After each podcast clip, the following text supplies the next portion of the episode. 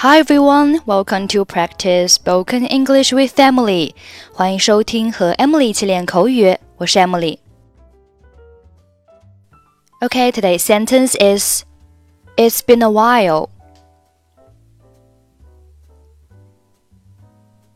It's been a while. It's been a while. While W H I L E 名词，表示一段时间。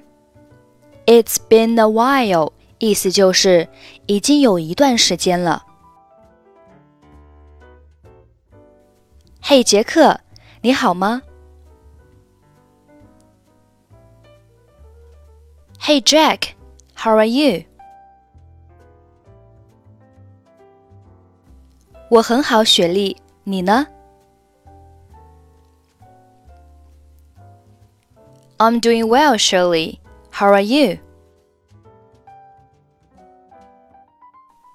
我挺好的，今天真不错。再见到你也很高兴，已经有一段时间了吧？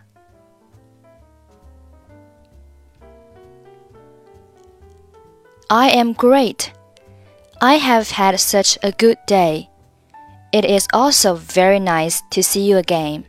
It's been a while.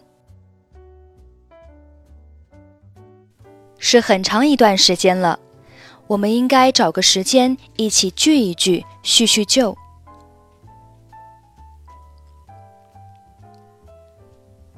It's been a long time. We should get together sometime to catch up. 听上去很不错，我们周五见面吃午饭怎么样？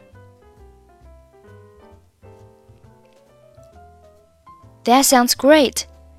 How about we meet on Friday for lunch? Hey Jack, how are you? I'm doing well, Shirley. How are you? I am great. I have had such a good day. It is also very nice to see you again. It's been a while. It's been a long time. We should get together sometime to catch up. That sounds great. How about we meet on Friday for lunch?